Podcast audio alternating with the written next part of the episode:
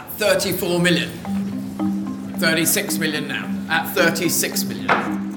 To me, the auction is sometimes a sexual agon. Für mich hat die Auktion manchmal etwas Sexuelles. Es gibt sowas wie einen freudschen Argon, einen starken Urtrieb, den anderen zu besiegen. You know, there is that kind of like know, Freudian, very strong primal necessity to win over the other. So you can say, without any Zweifellos ist dies das wichtigste Van Gogh-Porträt, das bis dahin jemals zum Verkauf stand. Und wir wussten, dass der Markt sehr aufgeregt sein würde. Kunstmarkt ist die reinste Form von Marktwirtschaft. Dann ist jeder Preis möglich.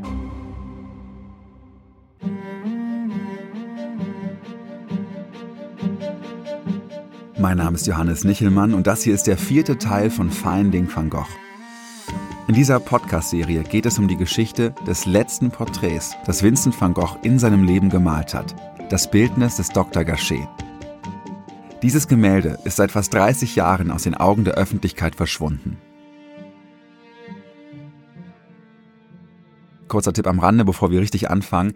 Diesen Podcast gibt es auch komplett auf Englisch. In dieser Folge kommen vor allem englischsprachige Menschen zu Wort. Wenn ihr sie also ohne Übersetzerstimme hören wollt, dann sucht doch jetzt die englische Version von Finding Van Gogh in eurer Podcast-App oder geht auf unsere Website findingvangogh.de. Zurück zur Geschichte. Das Bildnis des Dr. Gachet wurde zuletzt bei einer Auktion am 15. Mai 1990 gesehen, im Auktionshaus von Christie's in New York. Fast auf den Tag genau 100 Jahre nachdem Van Gogh das Bild geschaffen hat. An diesem Abend also, 1990, wurde das Werk zum bis dahin teuersten Gemälde der Welt. Der Endpreis lag bei unglaublichen 82,5 Millionen Dollar. Das wären heute fast 150 Millionen Dollar. Das Porträt des Dr. Gachet schreibt also Kunstmarktgeschichte. Die Auktion vor 30 Jahren war der Höhepunkt eines Kunstmarktbooms und gleichzeitig der Anfang vieler Preisexzesse, die bis heute anhalten. Wie verliefen die letzten Stunden des Gachet-Porträts in der Öffentlichkeit? Und was passierte danach? Drehen wir die Zeit zurück zum Morgen des 15. Mai 1990. Noch ahnt kaum jemand, wie der Tag ausgehen wird. Der Auktionator damals ist Christopher Birch. Er ist Brite und arbeitet zu diesem Zeitpunkt seit 20 Jahren bei Christie's. Er hat also viel Erfahrung. Ich bin bestimmt ziemlich früh aufgestanden. Geschlafen hatte ich sowieso nicht. Ich brauchte am Tag des Verkaufs immer etwas Zeit für mich. Normalerweise begann ich gegen Mittag, vielleicht um 11 Uhr, den Verkauf zu üben. Ich lief die Park Avenue herauf und nahm Gebote entgegen.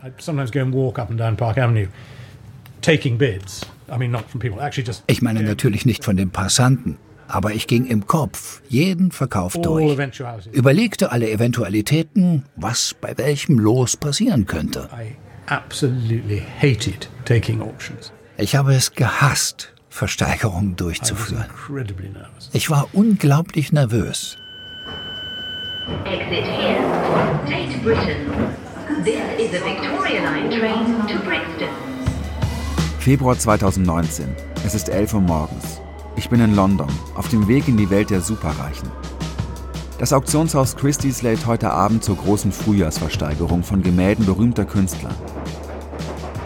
Cézanne, Renoir, Signac und Van Gogh. Von ihm steht das Porträt einer Prostituierten zum Verkauf. Gemalt hatte er es 1885 und es gehörte zuletzt einem anonymen Amerikaner. Dessen Sammlung wird jetzt über das Auktionshaus aufgelöst. Ich bin gespannt, für wie viele Millionen es heute Abend verkauft werden wird.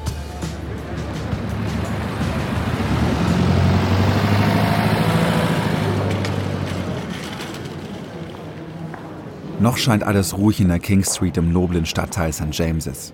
Über dem Eingang weht die rote Flagge mit dem Firmenlogo. Obwohl es noch viele Stunden bis zur Auktion sind, liegt auf den Fluren der Firma Spannung in der Luft. Wie in einem Theater, wenige Stunden vor der Premiere. Dirk Boll, der Chef von Christie's London, sitzt in seinem Büro. Er ist Deutscher und kommt aus Kassel. Warum ist es, erklären Sie mal, so, so eine aufregende Auktion? Was ist heute das, das wirklich Besondere? Es ist eine der größten Auktionen, die ein Unternehmen wie Christie's macht. Das bedeutet, das Umsatzpotenzial ist hoch, die Qualität der Objekte ist sehr hoch, der Anspruch der Öffentlichkeit, des Publikums, der Sammler ist hoch. Und da gibt es einen gewissen Druck auf den Dienstleister, das auch auf höchstem Niveau zu liefern. Was heißt denn große Auktion? Also was ist bei Ihnen eine kleine Auktion und was ist jetzt eine riesengroße Auktion? Also eine kleine Auktion ist eine, eine Online-Only-Auktion zum Beispiel von Grafik, die irgendwo zwischen einer halben Million und einer Million Dollar als Gesamtumsatz als Potenzial hat. Das ist dann eine kleine Auktion. Eine große Auktion sind die New Yorker Abendauktionen für Kunst nach 1945 und die haben zuweilen Umsatzpotenziale zwischen einer halben Milliarde, einer Dreiviertelmilliarde. Das sind große Auktionen. Heute Abend sind wir in der Region von 200 Millionen britischen Pfund. Das zähle ich auch zu einer großen Auktion oder zu den großen Auktionen. Können Sie sich sicher sein, wenn Sie einen Van Gogh im Portfolio haben, dass Sie den an dem Abend auch loswerden? Ist ein Van Gogh wirklich ein Bestseller immer? Also man kann sich nie sicher sein, außer man hat ein Vorabgebot, dass jemand vorab sagt, ich kaufe das Bild, also ich, ich biete in der Auktion für einen bestimmten Betrag. Sicher sein kann man sich nie und das macht eben auch diese Spannung aus. Sind Sie sich heute sicher, den loszuwerden? Wie gesagt, man kann sich nie also sicher Sie haben kein Vorabangebot bekommen, meine ich. Das ist wahrscheinlich geheim, ne? ob Sie ein ähm, Vorabangebot das, bekommen haben. Das, das Vorabangebot ich stelle mir gerade vor, wie heute Abend hier im Büro von Dirk Boll säckeweise Geld um den Schreibtisch herumstehen wird und er alle Beträge in einen Taschenrechner eintippt. Aber vermutlich läuft das schon lange nicht mehr so ab. Ich dürfte heute Abend auch gar nicht einfach mitbieten selbst wenn ich wollte. Da müssen Sie sich qualifizieren, ähm, weil wir haben natürlich unserem Verkäufer gegenüber die Verpflichtung, dass wir sicherstellen, dass wenn wir Ihnen was verkaufen, Sie dann auch Ihre Verpflichtung, nämlich Zahlung des Kaufpreises, erfüllen können.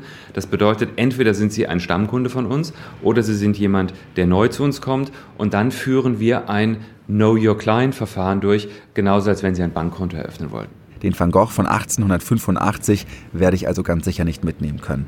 8 bis 12 Millionen Pfund erwartet sich Herr Boll für das Gemälde. Dann hat er sich jemand für mehrere Millionen irgendein Kunstwerk gekauft, kriegt dann einfach eine Rechnung, einfach so, eine, ja. einfach so ein kleines A4-Blatt, ja. steht dann drauf, 50 Millionen Euro bitte. Ja, ist eine PDF in aller Regel zunächst, die kriegen Sie dann schon am Folgetag mit einem Rechnungsbetrag und einer Bankverbindung und dann können Sie das überweisen.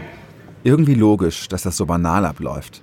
Aber bei solchen Beträgen habe ich mir das irgendwie aufregender vorgestellt. Dirk Boll schaut auf seine Uhr und fragt sich vielleicht, warum er mir als Chef eines der wichtigsten Auktionshäuser der Welt jetzt das Einmaleins des Auktionsgewerbes erklären soll.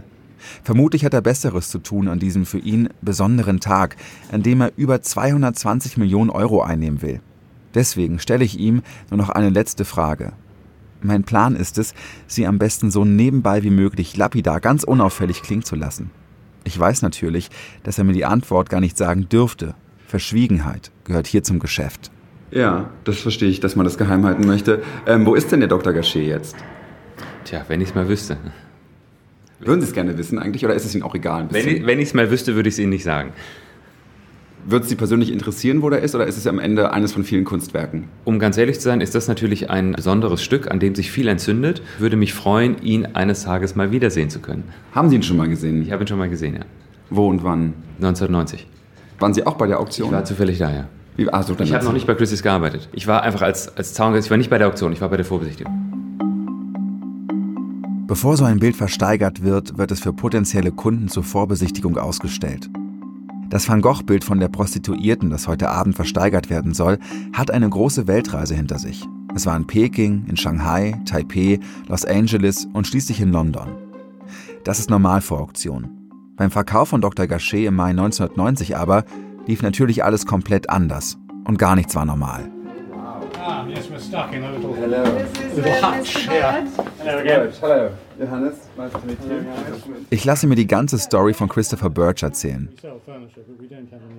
Er war der Vorsitzende von Christie's in New York, ist inzwischen in Rente und lebt wieder in Großbritannien.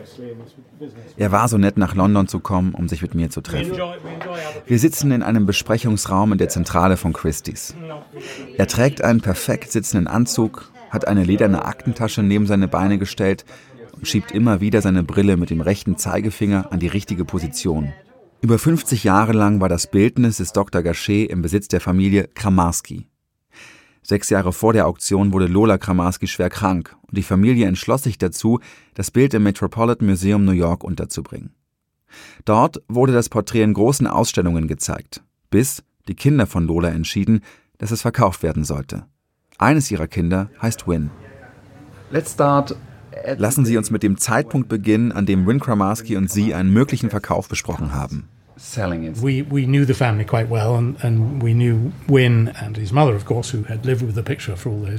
Wir kannten die Familie ziemlich gut. Wynne und natürlich seine Mutter, die all die Jahre mit dem Bild gelebt haben. Ich erinnere mich nicht wirklich daran, was den Verkauf des Bildes ausgelöst hat. Außer, dass kurz zuvor eine ganze Reihe wichtiger Werke von Van Gogh verkauft worden waren. Es hatte zu der Zeit den aufsehenerregenden Verkauf der Sonnenblumen bei Christie's in London gegeben. Sie hatten diesen außerordentlichen Preis von fast 40 Millionen Dollar erreicht. Es war allen klar, dass die einschlägigen Van Gogh sehr, sehr hohe Preise erzielen würden. Also, der Kunstmarkt lief außerordentlich heiß. Wir hatten insgesamt ein unglaublich hohes Interesse, vor allem aus dem japanischen Markt, aber auch von einigen sehr aktiven amerikanischen Käufern. That this wasn't going to last forever. We had a very strong stock market at the time. Prices were extraordinarily high. Wir hatten einen sehr starken Aktienmarkt zu der Zeit. Und es gab allgemeine Bedenken, dass die Blase vielleicht irgendwann platzen könnte. The family decided this was a very good moment to put it up for public sale. Und all das zusammengenommen hat die Familie dazu gebracht, diese Entscheidung zu treffen und das Gemälde zu verkaufen. Die Sonnenblumen ging übrigens an eine japanische Versicherung. Van Goghs Schwertlilien wurden auch nach Japan verkauft, für 53,9 Millionen Dollar. Der Handel mit der Kunst boomte in Japan. Dort saßen die stärksten Käufer auf dem internationalen Kunstmarkt. Es heißt sogar, dass zwischen 1987 und 1990 ein Drittel der auf dem Kunstmarkt angebotenen Impressionisten von Japanern gekauft wurde. Die japanische Währung Yen war zu dieser Zeit äußerst stark. Wie kam das Gemälde vom Museum in Ihr Büro? Interessante Frage. Ich habe es mitgenommen. Einfach genommen. Ich ging ins Museum und nahm es von der Wand. Nein, wir haben natürlich mit dem Museum besprochen, dass wir es leider mitnehmen müssen. Ich kam mit Kunstpackern, Sicherheitsleuten und einem speziellen Transporter, um das Bild abzuholen. Wir nahmen es an der Laderampe des Museums in Empfang und fuhren die 20 Blocks vom Museum zu den Büros von Christie's. Die lagen damals an der Park Avenue in New York. Ich habe aber gelesen, dass Sie es mit dem Taxi abgeholt haben. Nein, das stimmt nicht. Es gab Zeiten in meinem Leben, es ist viele Jahre her, als die Versicherungen uns noch erlaubten, die Bilder mit dem Taxi zu Fotografen oder Kunden zu bringen. Aber nein, hier war das nicht der Fall. Uh, Soweit ich weiß, ist es doch aber sehr ungewöhnlich, dass man ein Gemälde direkt von der Wand eines Museums in ein Auktionshaus bringt. Es ist kein alltägliches und kein normales Ereignis. Ich kann mich an kein anderes Bild von dieser Bedeutung erinnern, bei dem das so gelaufen ist. Warum war das so besonders? Nun, das war mein Fachgebiet, die impressionistische und moderne Malerei. Meine Kollegen auf der ganzen Welt und ich haben unser Leben lang mit diesen Gemälden gearbeitet, nicht nur mit Van Gogh. Wir wussten also, dass dieses Werk dieses Künstlers außergewöhnlich und von großer Bedeutung war. Wir haben, bis es tatsächlich passierte, nie damit gerechnet, dass es mal zum Verkauf stehen würde. Es war fast ein Schock. Denn nichts vergleichbar Bedeutendes von Van Gogh, mal abgesehen von den Sonnenblumen, ist in den 30 oder 40 Jahren zuvor verkauft worden. Keines der entscheidenden Porträts wurde seit Menschengedenken versteigert. So you can say, without any doubt this is the most important Van Gogh portrait at that time ever to come up for public sale. Zweifellos ist dies das wichtigste Van Gogh Porträt, das bis dahin jemals zum Verkauf stand. And we knew that the market would obviously be very excited about it. Und wir wussten, dass der Markt sehr aufgeregt sein würde. Das Bild sollte dann, wie man das normalerweise macht, vor so einer wichtigen Auktion potenziellen Käufern auf der ganzen Welt persönlich gezeigt werden. Es gab nur einen Haken. Die Familie Kramarski wollte nicht, dass das Bild zu Schaden kommt und hatte große Sorgen, dass ihm auf der Reise etwas zustoßen könnte. Deswegen wurde stattdessen ein Videofilm gedreht und verschickt. However, they did make Sie machten jedoch eine Ausnahme. Einer der wichtigsten Sammler, einer von dem wir dachten, dass er am ehesten bieten würde, rief uns an und sagte, ich kann nicht nach New York kommen, ich möchte das Bild aber sehen. Also gingen wir zu Win und der Familie und sagten, also wir wissen, dass das Gemälde nicht reisen soll. Wir halten es jedoch für äußerst wichtig, dass dieser eine Sammler das Gemälde zu Gesicht bekommt. Wäre es in Ordnung, wenn das Gemälde, ich und eine Sicherheitsperson eine kurze Reise in die Schweiz unternehmen, es dem Sammler zeigen und das wieder zurückbringen? Sie dachten darüber nach und willigten ein, solange die Versicherung kein Problem damit hatte und es professionell verpackt wurde. Wegen des Gemäldes konnte ich erster Klasse fliegen. Das Gemälde wurde auf dem Platz neben mir angeschnallt. Dann wurde ich direkt an den Flugzeugtreppen abgeholt und bin in einen Transporter eingestiegen, in dem noch mehr Sicherheitsleute waren. Ich weiß, unglaublich beeindruckend. Wir brachten es dort in unser Büro, wo der Kunde schon wartete. And he spent a long time looking at it. Er nahm sich viel Zeit, es sich anzusehen. Er schaute und schaute, er dankte uns und ging weg. And he never bid on it. Und er hat nie darauf geboten. Komplett nutzlos ihre Reise. Komplett nutzlos. Bevor Christopher Birch mir erzählt, dass nicht nur der Preis, sondern auch noch etwas ganz anderes explodiert ist und beschreibt, wie es zu dem Rekordpreis auf der Auktion überhaupt kam, geht mir ein anderer Gedanke nicht aus dem Kopf. Dieser Sammler in der Schweiz hat also Ewigkeiten auf das Porträt von Dr. Gachet gestarrt, es betrachtet. Was hat er wohl gesehen? Wie betrachtet man Kunst so als Profi? Ich treffe mich in Köln mit dem Journalisten, Van Gogh und Kunstmarktexperten Stefan Koldehoff. Er kennt die Sammler und hat selbst ein ziemlich geschultes Auge. Wie gehen Sie auf so ein Bild zu? Würden Sie darauf vier Stunden starren und sich jede, jedes Pigment anschauen? Oder dann, wie konsumiert man so ein Bild äh, aus, mit, mit Ihren Augen? Also wenn ich durch eine Ausstellung gehe, dann gehe ich ein erstes Mal ganz, ganz schnell durch, um einen Überblick zu bekommen, was ist da und wie ist es gehängt. Und aufs einzelne Bild gehe ich dann tatsächlich immer näher zu, also aus einer gewissen Entfernung, weil ich weiß, dass viele Maler eben auch so gemalt haben, dass man sich nicht mit der Lupe aus zehn Zentimetern anguckt, sondern auf eine bestimmte Wirkung hingemalt haben, würde mich ihm dann immer weiter nähern. Und dann gäbe es bestimmt bestimmte Partien, die ich mir genau angucken würde. Mich interessiert bei Van Gogh immer, wie er die Augen gemacht hat wenn Sie sich seine Porträts mal angucken, er ist an den Ohren, lustigerweise an den Ohren, so gut wie immer gescheitert. Die sehen immer ganz fürchterlich aus, wie Fleischlappen oder Blumenkohlstücke. Ich habe bei den Reproduktionen immer das Gefühl, dass die Mütze irgendwie nicht, nicht vernünftig auf dem Kopf sitzt und würde da gerne im Original mal sehen, woher ich diesen Eindruck habe. Und dann wäre es das aber auch, glaube ich, nach zehn Minuten schon wieder. Der ganze Trubel für zehn Minuten dann, Tja, ja. Immerhin, dafür lebt man auch. Übrigens hat Stefan Koldorf leichte Zweifel daran, dass das Bildnis des Dr. Gachet wirklich nur einem Sammler außerhalb von New York persönlich gezeigt worden ist. Christie's hat eine große PR-Aktion gefahren, hat das Bild um die Welt geschickt, Sammlern auch gesagt, wenn ihr wollt, dürft ihr es schon mal bei euch in die Wohnung hin und gucken, ob es denn passt. Das wundert mich, weil eigentlich ähm, ist das Bild durfte es ja nicht um die Welt reisen. Es ist nur einmal in die Schweiz gefahren auf dem. Also ich weiß von mindestens zwei Leuten, die es zu Hause gehabt haben, ja. Mhm warum macht Christie so eine Legendenbildung äh, bei solchen? Also warum erzählt der, dass das quasi nur bei einem Menschen war, so anekdotenhaft? Das kann ich nicht erklären. Ich weiß, also er, er wird sich ja noch korrekt äh, erinnern, aber möglicherweise möchte man aktuelle Kunden nicht, äh, nicht abschrecken, wenn man da bestimmte Zusagen gegeben hat, äh, dass die dann tatsächlich auch eingehalten werden. Aber ich weiß es verbindlich. Zur PR-Arbeit von Christie's gehörte auch ein eigener Sonderkatalog, nur für das Bildnis des Dr. Gachet. Ein gebundenes Buch, in dem die Geschichte und die Besonderheit des Porträts erklärt wurden. Eine Hochglanz-Werbebroschüre. Ein wichtiger Teil der Geschichte wurde hier aber offenbar umschifft. Ich erinnere mich daran, was die Kunsthistorikerin und Buchautorin Cynthia Saltzman mir bei meinem Besuch in New York dazu erzählt hat. Sie hat mir diesen Katalog gezeigt. Im Katalog sah ich, wie die Geschichte des Gemäldes beschrieben wurde. Im letzten Satz heißt es,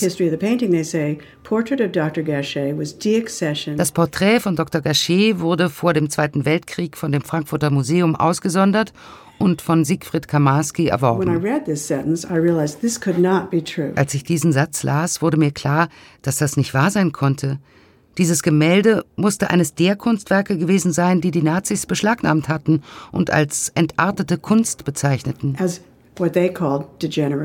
Niemand in der Presse hat das aufgegriffen, weil das ganze Thema der nationalsozialistischen Plünderungen einfach nicht in den Nachrichten auftauchte. Also ich denke, die Leute wollten in der Kunstwelt nicht darüber reden. Weil dieser Makel am Porträt haften bleiben würde. 1990 hat es noch keine breite Debatte über den Kunstraub der Nazis gegeben. Und vielleicht, weil sie niemanden vom Kauf abschrecken wollten, haben die Leute von Christie's damals in ihrem Katalog lieber nicht so genau geschrieben, welche düstere und komplexe Geschichte hinter dem Gemälde steckt. Zurück in London. Es ist die letzte Chance für neugierige Blicke auf Van Goghs Porträt einer Prostituierten von 1885. Heute Abend soll es versteigert werden. Es hängt an einer Wand im großen achteckigen Ausstellungsraum des Auktionshauses. Gut gekleidete Leute, und nur wenige von ihnen scheinen Touristen zu sein, wandeln durch den Raum. Manche machen Fotos, andere Notizen. Ob einer von diesen Leuten heute Abend den Van Gogh mit nach Hause nehmen wird? Sie können es nie wirklich wissen. So wie meine Kollegen, die heute Abend hier in London die Auktion durchführen. Sie haben bis circa eine Stunde bevor es losgeht kaum eine Ahnung, wer sich wie rührt oder auch gar nicht rührt. Es dauert bis zur allerletzten Minute, bis klar ist, ob jemand ein Gebot setzt oder nicht.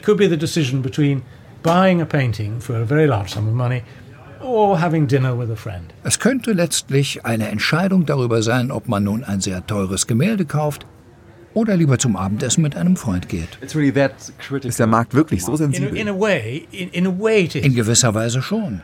Es ist ein sehr merkwürdiger Markt, denn wir haben es hier mit einer relativ kleinen Gruppe von Menschen zu tun, im Vergleich zu Konsumgütermärkten mit Hunderttausenden oder Millionen von Menschen.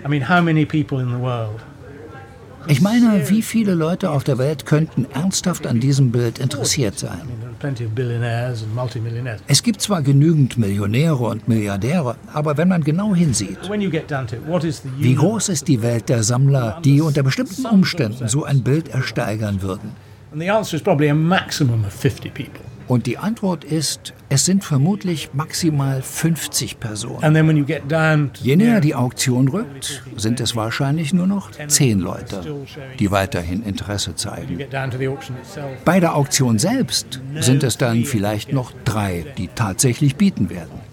Aber sie wissen nicht, ob die auf Nummer 4 oder 5 setzen. Außerdem, jede Wahl ist sehr persönlich. es ist ja nicht so, als würde man einen anderen Ferrari des gleichen Modells kaufen. Es handelt sich um ein außergewöhnliches, einzigartiges, kreatives Objekt. Man kann nicht sagen, ich kaufe etwas Vergleichbares. Weil es etwas Vergleichbares nicht gibt. Der Ausstellungsraum in London wird in wenigen Minuten geräumt, denn hier wird nachher die Auktion stattfinden. Vorsichtig werden die Bilder von den Wänden genommen, Sitzreihen und Stehpulte aufgebaut. Eine Leinwand fährt von der Decke. Auf sie werden gleich die Gebote projiziert. Ausgewiesen unter anderem in Pfund, Dollar, Euro, im russischen Rubel und in Schweizer Franken. Damals, bei der Auktion von Dr. Gachet 1990, lief aber alles ein bisschen anders ab. Das war auch bei den Vorbereitungen so. Es gab eine eigene Maschine, um die Währungen umzurechnen. Zwei Tage vor dem Verkauf dachten wir, dass es besser wäre, eine Durchlaufprobe zu machen. We thought we better do a run through and we thought because we'd never been up that high. Und weil die Summen noch nie eine solche Höhe erreicht hatten, wollten wir vorher den Währungsrechner testen. Also tat ich so, als würde ich Gebote annehmen. Sagte 40 Millionen, 41 Millionen und kam bis auf 50 Millionen. Und dann explodierte er. Er wurde einfach in Stücke gerissen. also wegen Technikproblemen oder weil es dem Gerät zu viel war? Wir mochten den Gedanken, dass es einfach zu viel war. Erzählen Sie es unbedingt genauso weiter. 50 Millionen. 50 Millionen. Ob der Van Gogh heute Abend genauso viel einbringen wird? Giovanna Bertazzoni steht im Ausstellungsraum von Christie's, hält sich an ihrem Smartphone fest und nimmt sich ein paar Minuten Zeit für mich. Sie leitet die Abteilung für Impressionisten und moderne Kunst weltweit. I'm up at six because we have to meet with all the specialists very early to have the first analysis of interest. Ich bin schon seit 6 Uhr wach, weil wir uns sehr früh mit den Spezialisten treffen mussten, um die erste Interessenlage durchzugehen. It's an incredibly busy day. You es ist ein unglaublich hektischer Tag. Gerade erwischen sie mich, während ich durch die Gegend hetze und versuche, nochmal alle Kunden zu treffen, bevor die letzten Stunden vor der Abendversteigerung beginnen. Wenn man eine Auktion zusammenstellt, arbeitet man manchmal 10, 15 Jahre an einem Gemälde. Andere wiederum kommen erst am Tag des Verkaufs. Der Markt für dieses Segment, also 1850 bis 1950, ist gerade besonders interessant. Denn viele große Sammlungen, die in den 60er und 70er Jahren zusammengetragen wurden, stehen jetzt zum Verkauf. Wir erleben einen Generationenwechsel. Die Leute, die diese Sammlungen aufgebaut haben, sind 80, 90 Jahre alt. Sie befinden sich am Ende ihres Sammelzyklus. Sie kümmern sich um ihren Nachlass, müssen Entscheidungen treffen. Wir haben also Verkäufer, die vorher nie verkauft haben. Die meisten Arbeiten hier, die Sie um mich herum sehen, sind jungfräulich auf dem Markt. Das heißt, sie haben eine großartige Provenienz. Um diese Werke gibt es eine große Aufregung, weil man genau so was haben will. Etwas, das einzigartig ist und aus einer sehr privaten Bezugsquelle stammt. You want to have something that is pretty unique and, you know, comes to you from a very private source. Was werden Sie tun? Einfach alles beobachten oder haben Sie eine spezielle Aufgabe? Nein, nein, man beobachtet. Aber ich bin auch Teil des Spiels. Ich werde einige Leute am Telefon haben. Aber jedes angebotene Bild, das ich abgebe, wird sich so anfühlen, als ob es mein eigenes wäre. Good luck for tonight. Thank you. In, uh, about in ungefähr zwei Stunden erlebe ich meine erste Auktion. Gibt es etwas, worauf ich besonders schauen sollte? Naja, heben Sie zumindest nicht ständig Ihre Hand. Achten Sie einfach auf den Auktionator. Schauen Sie, was er macht, welche Gebote er sieht. Schauen Sie, woher die Gebote kommen. Schauen Sie, wie er die Bieter ermutigt.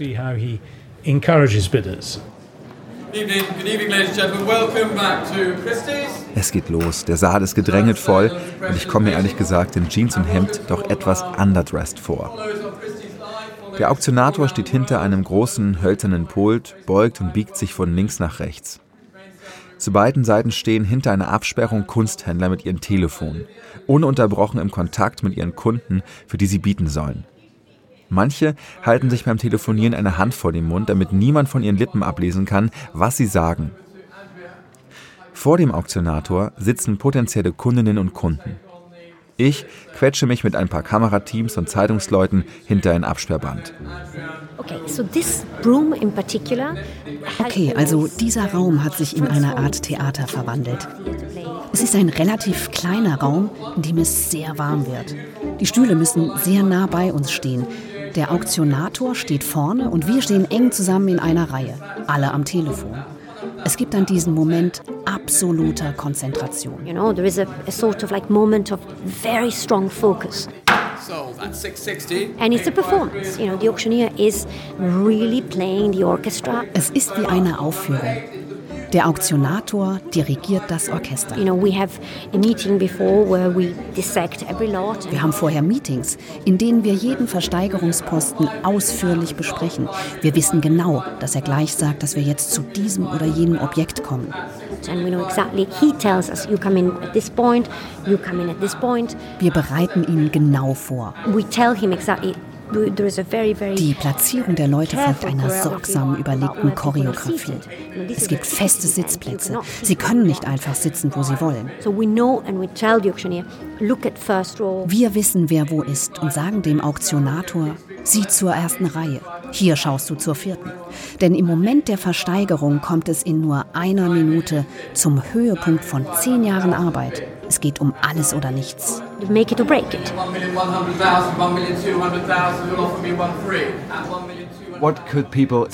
Was haben ihn die Leute angesehen? Und was lief wirklich in ihnen ab? Ich spreche von 1990. At the time of the auction? Yes. I absolutely hated taking auctions. I was incredibly nervous. Ich habe es absolut gehasst, Auktionen zu leiten. Ich war schrecklich nervös. I was paralyzed with fear is really the answer. Ich war vor Angst wie gelähmt, wenn ich ehrlich bin. I had a very stiff whiskey before I got into the rostrum, as was my common practice. Ich habe einen sehr kräftigen Whisky getrunken, bevor ich aufs Podium trat.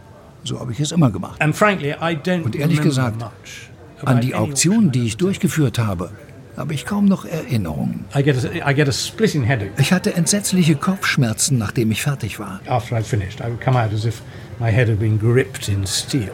Ich kam raus und mein Kopf fühlte sich an, als sei er gegen Stahl geschlagen worden. Zur Auktion von Dr. Gachet kamen 700 Menschen, Leute aus der ganzen Welt. Aus Europa, Asien, Amerika, von überall. Aber so richtig Stimmung will damals nicht aufkommen. Drei Werke von namhaften Malern erreichen nicht mal die Mindestsumme, werden also nicht verkauft. Ein Akt von Renoir findet zwar einen neuen Besitzer, aber liegt nur sehr knapp über dem Mindestgebot.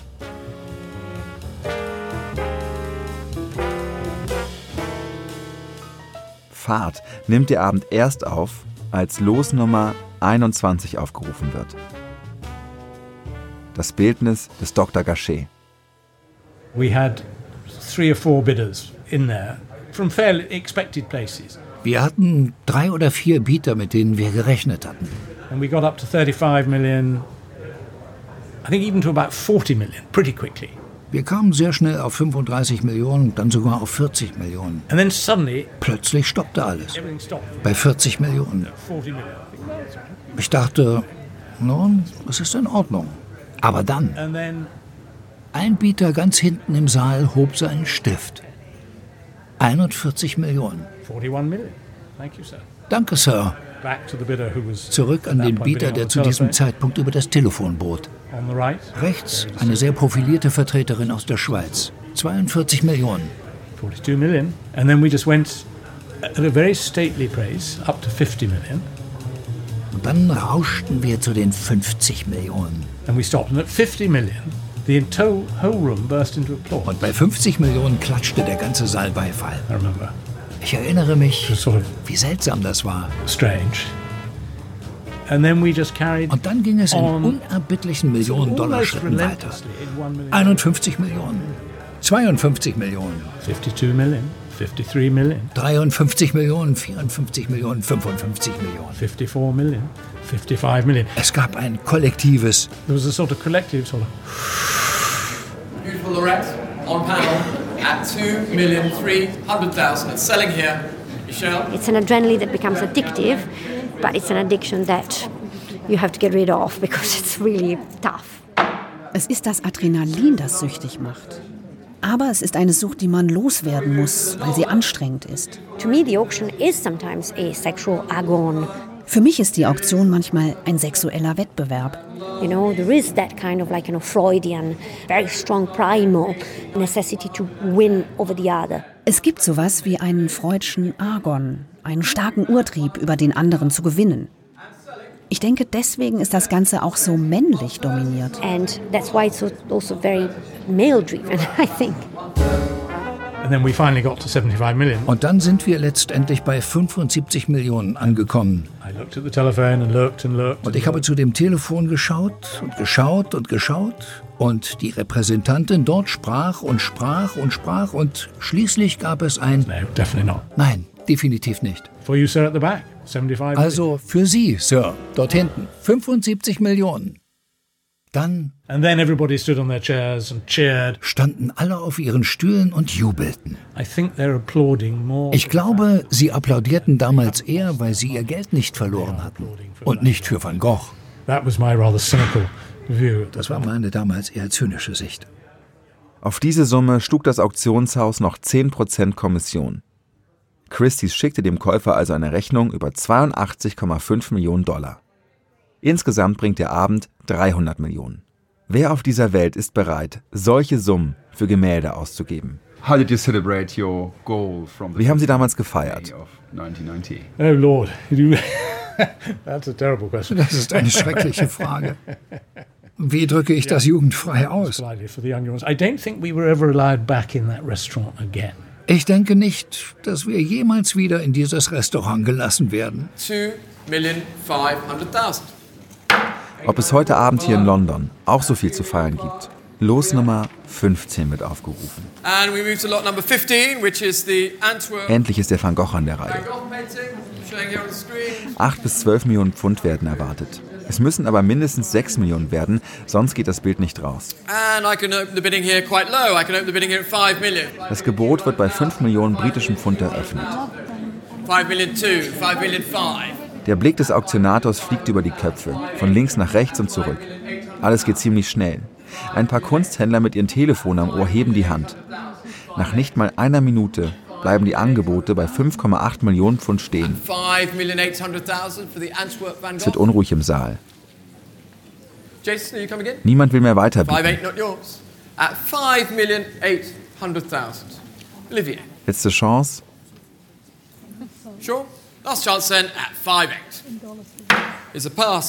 Vorbei. Das Gemälde wird nicht verkauft. Diesmal wird Van Gogh keine Mitschuld tragen, wenn ein Restaurant von feierwütigen Kunsthändlern zerlegt wird.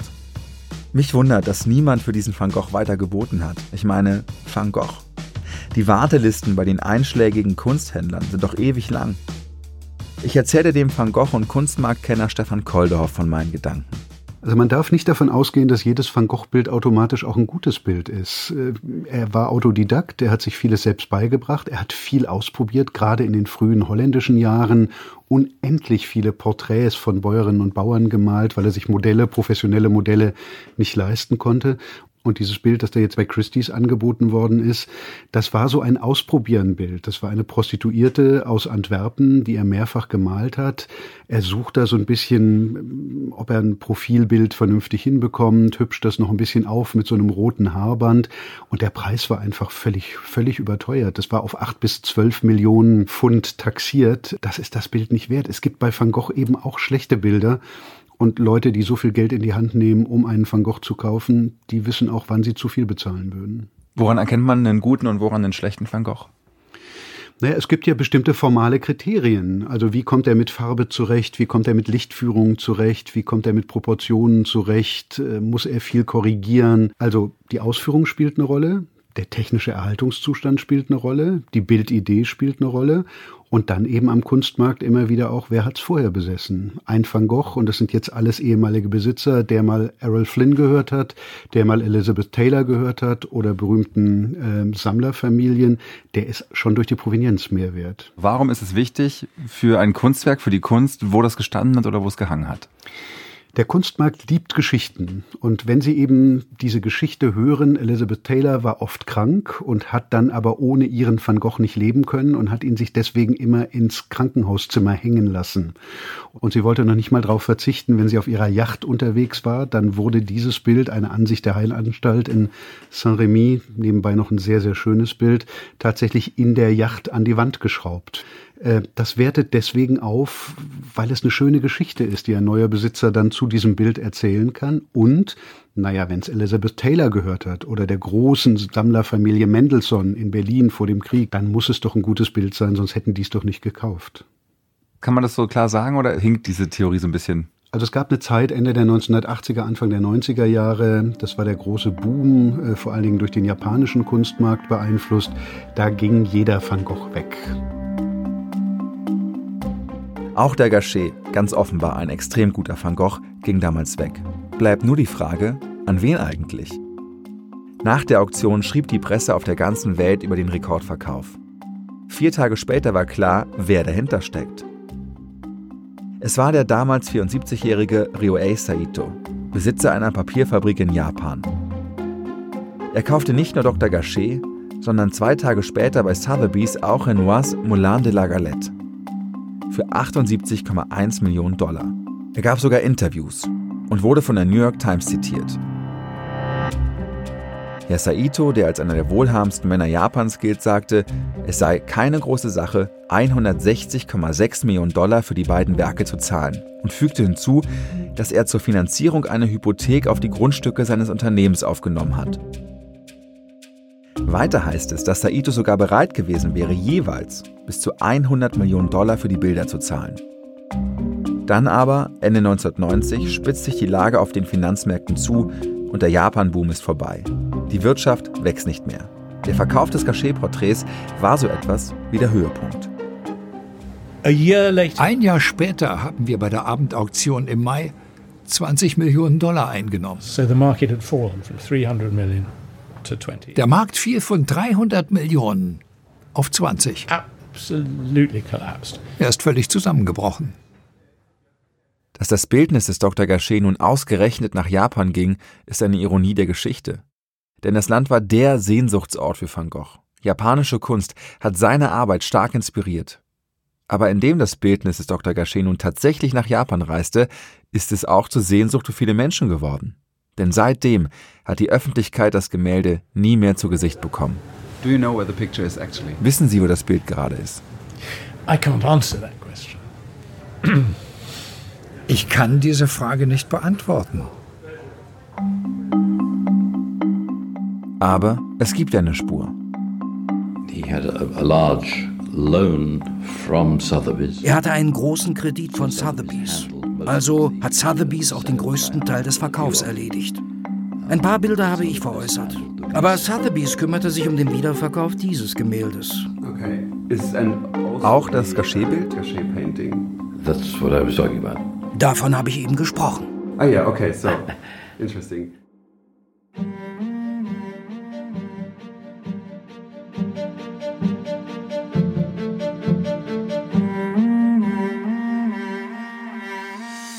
Finding van Gogh ist eine Podcast-Serie des Städelmuseums in Frankfurt am Main in Zusammenarbeit mit Jakob Schmidt und mir, Johannes Nichelmann. Wenn ihr diesen Podcast bis hierhin gehört habt, gefällt er euch hoffentlich. Wir haben viel Herzblut in dieses Projekt gesteckt und wenn ihr möchtet, könnt ihr uns unterstützen. Und zwar ganz einfach, indem ihr Finding van Gogh weiterempfehlt. Ihr könnt uns zum Beispiel eine Bewertung auf eurer Podcast-Plattform abgeben oder ihr erzählt euren Freunden von Finding van Gogh. Am besten jetzt gleich, bevor wir dann zur nächsten und letzten Folge kommen.